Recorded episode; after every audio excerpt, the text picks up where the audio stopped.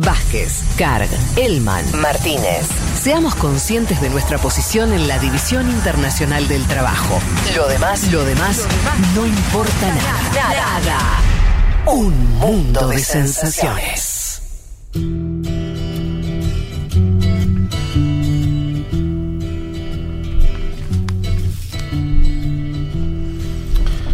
Bueno, aquí estamos de vuelta después de escuchar a esta banda. Me gustó, Kino. Un temazo aparte. Sí, un lindo tema. Em, como último tema de, de esta, de, este, de- de este programa, habíamos prometido con, con Leti que íbamos a hablar de la pena de muerte em, en el mundo. Algo así como, como un, un estado de la cuestión, de dónde estamos con eso. Una práctica que era muy extendida. A priori yo te digo, Leti, seguramente me vas a decir que... Y, y arrancás y me corregís. Mi sensación Sí. es que hay menos países donde eh, existe la pena de muerte respecto de hace 50 años. Por lo menos es lo que quiero Sí, te imaginar. diría incluso menos, tres, tres, cuatro décadas. Sí, se redujo muchísimo la cantidad de Ah, es así nomás. Ah, bueno, mira. Sí. Bien, entonces arrancamos con, con una primera información positiva. Sí, totalmente. Y de hecho te sumo otra. Arranco nomás, ¿no? Sí, claro. Eh, bueno, te decía que alrededor de 40 países en la actualidad tienen todavía la pena de muerte como una de las opciones 40. para quienes cometen.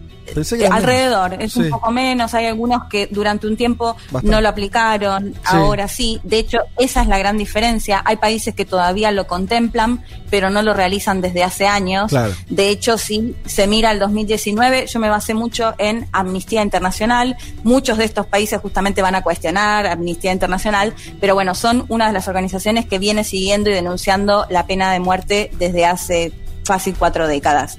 Eh, si, mi- si se mira el 2019, por ejemplo, hubo en total, hay que decir igual los números todos mucho con pinzas, porque muchas de las penas de muerte o las ejecuciones que se llevan adelante, y lo vamos a ir viendo en la columna, eran mu- en muchos casos tienen que ver con disidentes políticos también. Entonces es muy difícil en algunos países que entreguen justamente o que haya información oficial Sí. de esto, ¿no? Eh, según Amnistía, en el 2019 hubo al menos 657 ejecuciones y si se compara con el 2018 hubo una disminución de al menos el 5%. Y este es el otro buen dato, ¿no? Si bien eh, en las últimas tres o cuatro décadas fueron muchísimos los países que dejaron de contemplar la pena de muerte eh, entre es- en sus opciones. Hay que decir que además en los últimos cuatro o cinco años también bajó en general la cantidad de ejecuciones, a excepción de eh, los países que justamente encabezan este ranking. A ver. Si les parece, escuchamos ya para ir metiéndonos de Sí. lleno a Mariela Belsky, que ella es directora ejecutiva de Amnistía Internacional Argentina, que nos, com- nos comentaba un poco acerca de lo que sostiene Amnistía en base a la pena de muerte y nos da un panorama sobre todo de este en las ejecuciones en los últimos años. La escuchamos. La tendencia general es alentadora, porque el número de ejecuciones registrado en 2019 es el más bajo en al menos una década. Desde nuestra organización consideramos que la pena de muerte es un castigo aberrante e inhumano, y no existen pruebas convincentes de que sea más eficaz que las penas de prisión. Y es bueno ver que las ejecuciones continúan disminuyendo en todo el mundo año a año. Sin embargo, un número reducido de países desafió la tendencia mundial hacia la reducción de la pena capital y recurrió cada vez más a las ejecuciones. El creciente uso que Arabia- Saudita hace de la pena de muerte, entre otras cosas como arma contra la disidencia política, es una novedad. También es impactante el enorme salto en el número de ejecuciones en Irak, que casi se duplicaron en solo un año. Ah, bueno, me- bastante clara la zona, al menos. No sé si después esto se va a complejizar, pero dos países. Totalmente, Fede. Sí, quería agregar un dato y después vamos a ir a un análisis un poco mm, más en detalle sobre estos países que, que Mariela anunciaba. Pero, ¿cuáles son los métodos de ejecución más utilizados, aunque algunos con- crean que todavía no existen? Decapitación, Arabia Saudita es uno de los principales. ¿Qué? Electrocución, Estados Unidos, que hay que decir siempre en Estados Unidos depende mucho de cada estado y demás, ¿no? Pero eso que vemos Sí. de la silla, que vemos, se ve Sí. tanto en las películas. así. Ahorcamiento, Bangladesh, Botswana, Egipto, Irak, Irán, Japón, Pakistán, Singapur, Siria, Sudán y Sudán del Sur contemplan el ahorcamiento. Eh, inyección letal, China, Estados Unidos y Vietnam. Y armas de fuego, que parece que también algo muchísimo más antiguo. Eh, Bahrein, que Bahrein por un tiempo no lo estaba utilizando la pena de muerte, volvió. Eh, Fusilamiento Rusia, China, Corea del Norte, Somalia. Exacto, eso que también parece algo súper antiguo. Y pasó, te pasaste de largo, pero Japón no sabía ni que tenía la pena de muerte, y menos que usaba el ahorcamiento. Sí, Japón también. Eh, bajó, eh, no tengo justo el dato acá de, Japón, pero también entiendo que se redujo la cantidad de, ejecuciones. Un dato que quería contar en base a esto de cómo se realiza o cómo se lleva adelante la ejecución y me pareció interesante. Chile, por ejemplo, derogó la pena de muerte en el 2001 bajo el gobierno de Ricardo Lagos. Recién en el 2001, algo que parece, si bien hacía unos años que ya no, no se llevaba adelante, lo seguía contemplando. Y lo que leía y me pareció muy interesante que eh, las fuerzas de seguridad que tenían que llevar adelante eh, con arma de fuego la ejecución, lo que se hacía es que a una de las armas no le ponían balas de verdad, digamos para que se queden con la idea de que quizás ellos no habían sido los que habían finalmente ejecutado a esta persona, ¿no? Digo, porque también debe ser difícil si, te obligan a tener que participar de una ejecución. Eh, me imagino que un mínimo un, poquito de cargo de conciencia o algo por el estilo debe quedar. Me pareció interesante esto de eh, que, bueno, que se queden con la idea de que quizás ellos no habían sido los que habían disparado y le habían dado eh, muerte a esta persona. Y en el caso de Chile también lo tomo como representativo, porque lo que dice el derecho internacional es que solo se puede usar como en casos extremos, ¿no? Y lo que vemos, por ejemplo, eh, en el caso del país vecino es que de 126 años en los que tuvo pena de muerte, la gran mayoría tuvo que ver con robo con homicidio, homicidio con violación, asalto con homicidio, o sea, en general tiene que ver con cuestiones de, eh, de personas que cometieron asesinatos, ¿no? Y esto de, de alguna manera se instala esta idea de el ojo por el ojo, por ojo, ¿no? Si mataste, también el Estado te va a matar. Pero también hay casos en los que, muchos casos esto a nivel mundial, que tienen que ver o que están más relacionados con narcotráfico, con droga. Y por otro lado, lo que contaba un poco eh, Mariela Belsky, y ahora sí nos metemos más en la región de Asia o de Medio Oriente particularmente, que tienen que ver con estos casos que ya tienen que ver más con cuestiones políticas. Volvemos a escuchar a Mariela Belsky, que les decía, ella es directora ejecutiva de Amnistía Internacional Argentina, que nos contaba acerca de estos países que más personas ejecutaron en el último año. La escuchamos. Los países que ejecutan más personas son China, Irán, Arabia Saudita, Irak y Egipto. China es el máximo verdugo mundial, aunque se desconoce la verdadera magnitud del uso de la pena de muerte porque los datos están clasificados como secreto de Estado. La cifra que se maneja es al menos de 657 ejecuciones, pero no incluyen las miles de ejecuciones que presumiblemente tuvieron lugar en ese país.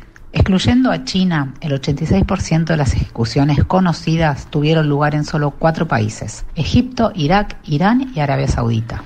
Arabia Saudita ejecutó un número sin precedentes de personas en 2019, la mitad de las cuales eran ciudadanos extranjeros. El número de ejecuciones en 2018 fue de 149 personas. En Irak se duplicaron las ejecuciones e Irán retuvo su posición como el segundo país que más ejecuciones lleva a cabo. Estos países van contra la tendencia mundial conforme a la que se experimentó un descenso en las ejecuciones por cuatro años consecutivos. Es importante señalar que muchos países no publican ni dan información oficial sobre el uso de la pena de muerte, lo que pone de relieve la falta de transparencia en torno a la práctica de varios gobiernos. Bueno, hay un poco lo que decíamos antes, ¿no? A veces la dificultad, por supuesto, para contar con datos eh, oficiales, lo que planteaba también Mariela Belsky acerca de Arabia Saudita, ¿no? Eh, el 23 de abril de 2019 se ejecutaron en el mismo día a 37 hombres, de los cuales 14 se cree que solo fueron, o sea, solo no, fueron ejecutados por haber participado de las protestas en contra del Reino de Arabia Saudita, que esto es lo que ella planteaba, es una novedad el caso de, de, la, de Arabia Saudita porque lo que se nota o, o, se cree que la mayoría de las ejecuciones responden más a una cuestión de disidencia política claro. más que haber cometido alguno de los delitos por los cuales mm. supuestamente le deberían aplicar eh, la pena de muerte. Por otro lado, eh, como dato, ella contaba también el caso de Irak y uno de los casos más relevantes, si se quiere, que me parece que todo el mundo vio en su momento de pena de muerte, tuvo que ver con el propio Saddam Hussein, mm. que si recuerdan, de Es hecho cierto. se cumplieron un aniversario el 30 de diciembre, que a él lo condenó un tribunal que estaba a cargo de Estados Unidos después de la intervención Sí. en Irak.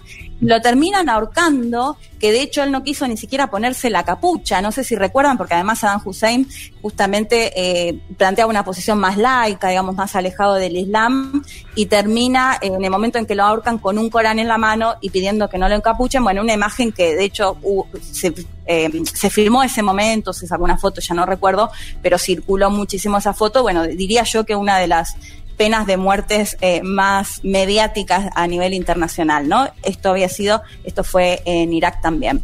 Una de las cosas que, o de los argumentos que dan estos gobiernos para mantener aún hoy la pena de muerte, es que lo consideran que puede llegar a disuadir el delito. ¿Qué es lo que dice Amnistía Internacional? Que según los datos que, que ellos manejan, esto no, no es real, digamos, ¿no? No genera que esta idea de, bueno, si, si te ejecutan porque asesinaste, se va a bajar la cantidad de homicidios. Bueno, que esto en realidad no genera de ninguna manera, no disuade el crimen. Eh, datos, digamos, que me parecen interesantes y ahora ya tenemos que ir un poco más a la región, tiene que ver, con, por un lado, con que muchos de estos casos además pueden ser eh, acusados personas que no eran culpables, ¿no? Y las terminan ejecutando. Por eso es lo peor, digo, esto pasa incluso con gente que recibe prisiones, que está en cárcel muchos años. Bueno, el tema es que, por supuesto, la pena de muerte no hay vuelta atrás. Y acá les recomiendo, no sé si ustedes la vieron, chicos, seguramente es una película que en su momento se vio bastante, La vida de David Gale, que actúa Sí, Kevin claro. Spacey. Si no, si no la vieron, se las recomiendo que bueno, que es, muy interesante porque esta película de Estados Unidos lo que él plantea es que él y una compañera de su trabajo, activistas justamente, que rechazaban la pena de muerte y que planteaban esta idea, ¿no? De que se puede llegar a ejecutar a alguien inocente. Que bueno, en la película justamente lo que, lo que va a buscar es demostrar esto. Y un dato que me pareció muy alarmante de Amnistía también, es que si se mira en Estados Unidos, desde la década del 70 a la actualidad, 160 personas que habían sido condenadas a pena de muerte fueron posteriormente exoneradas o liberadas. Tremendo. Y de hecho algunas lo Es un montón, lo es un recibieron número después de haber, eh, altísimo. haber sido- es muchísimo, muchísimo, y muchas de esas personas lo recibieron después de haber sido ejecutadas. Eh, por eso digo, la, la película esta de David Gale no es que surge de la nada, No, sino claro. que tiene eh, claramente una base estadística, una base legal de los casos. Además, imagínense que si esto lo vemos bastante a diario, que eh, personas que fueron presas, ¿por qué no puede pasar Sí, lo claro. mismo Sí, sí, sí. en, en lo que tiene que ver con la pena de muerte? De hecho, además, se suma otro dato en lo que tiene que ver con Estados Unidos, que tiene que ver con el racismo también, eh, en, en base a quienes son ejecutados. Y para eso la volvemos a escuchar ya el último audio de Mariela Belsky, que hablaba puntualmente del caso de Estados Unidos.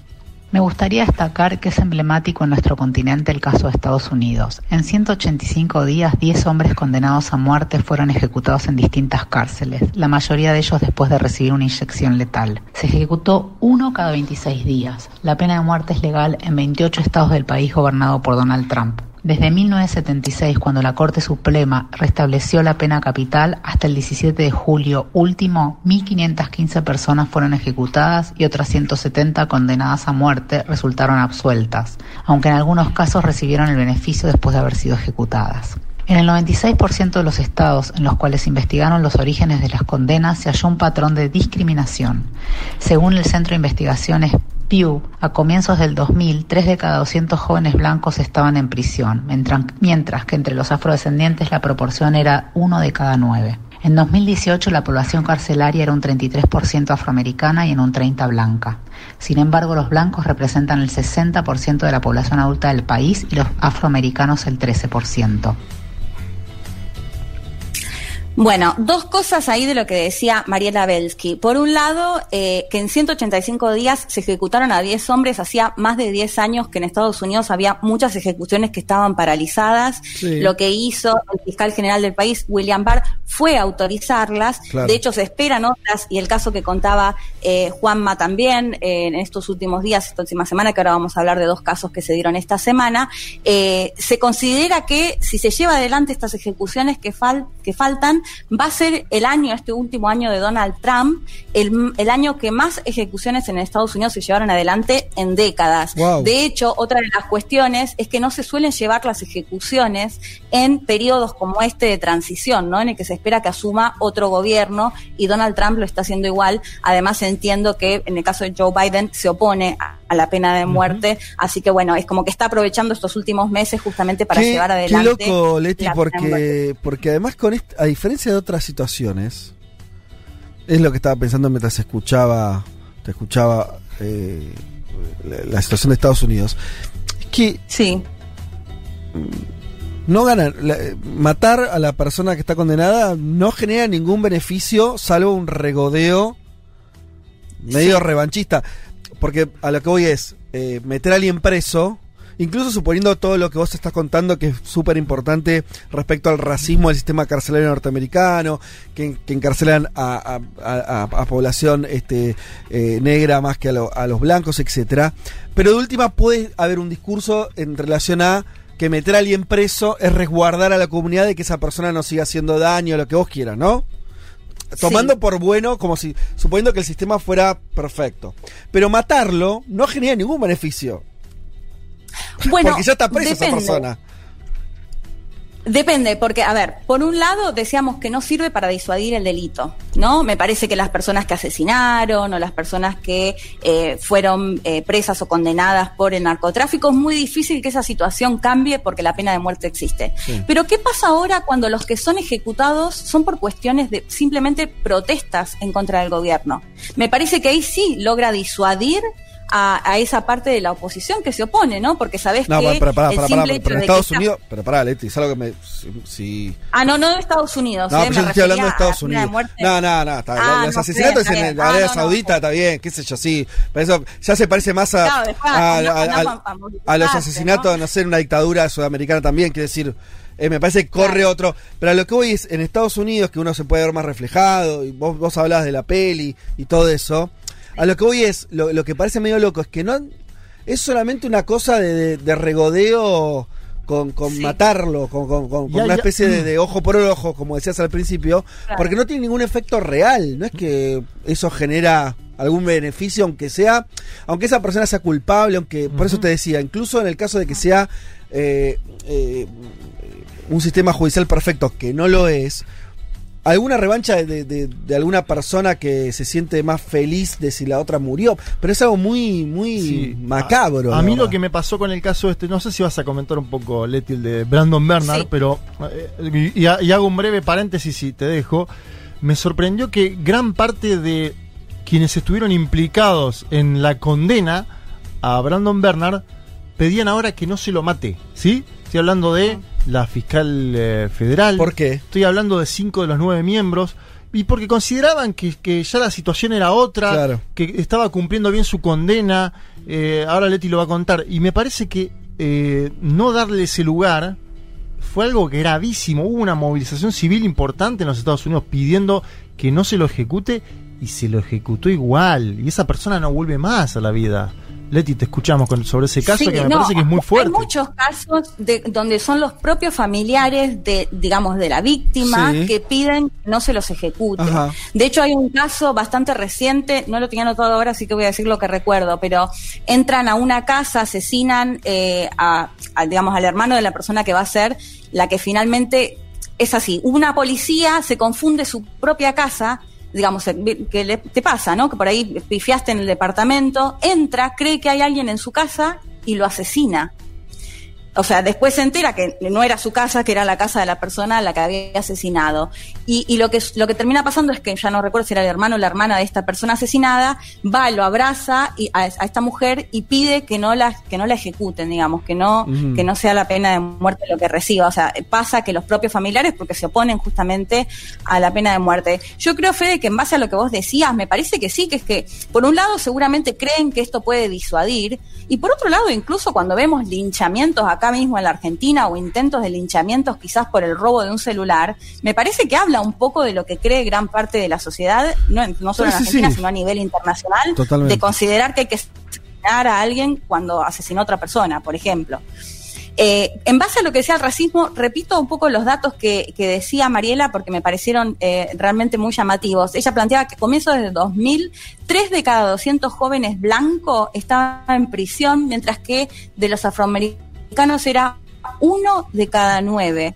Eh, esto en el 2018 ya, y que la población carcelera es del 33% afroamericana mientras que eh, la blanca es del 30% cuando sabemos que alrededor del 60 es la población blanca y alrededor de un 30 mm. eh, la población afroamericana, ¿no? En base a esto que decíamos del racismo que también existe al momento de las personas que, se, que van a la cárcel y también las personas que finalmente eh, son ejecutadas. Les decía antes que el derecho internacional lo que establece es que se restringe el uso de la pena de muerte para los delitos más graves y si bien, bueno, desde Amnistía rechazan completamente el uso de la pena de muerte, sí en lo que tiene que ver con el derecho internacional al menos se tienen que cumplir con algunas cuestiones. Y lo que ellos denuncian es que tampoco se cumple, por ejemplo, con, en Irán se, se llevaron adelante al menos 13 ejecuciones públicas, algo que tampoco se puede hacer, estas imágenes que a veces llegan, ¿no? Que ejecutan de pronto a alguien en una plaza o en la calle, también un poco, ¿no? Para, para establecer ese terror o ese miedo de qué te puede pasar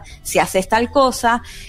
Eh, que al menos seis personas, cuatro en Irán, una en Arabia Saudita y una en Sudán, del Sur, fueron ejecutadas por delitos cometidos cuando eran menores de 18 años. Otra cosa que tampoco se puede hacer, si eran menores de edad, no pueden ser condenados eh, a pena de muerte y esto también hay países como Irán y Arabia Saudita que sucede. Y después cuestiones que tienen que ver, por ejemplo, con las personas que tienen eh, discapacidad mental, intelectual, otra tiene que ver con las confesiones que se obtienen bajo tortura. Esto es algo que también me contaba Mariela que está, sobre todo en Medio Oriente, muy extendido, ¿no? Que terminan confesando algo, pero capaz que lo estuvieron torturando durante días. Eh, otra de las cuestiones o de las irregularidades que más se cometen también tiene que ver con una condena en ausencia de la persona. Es decir, lo condenan a cadena perpetua y ni siquiera puede participar del juicio, ni siquiera está presente en el momento en el que lo deciden. Y otra de las cuestiones que también más pasan tiene que ver con que a veces tribunales militares condenan a civiles.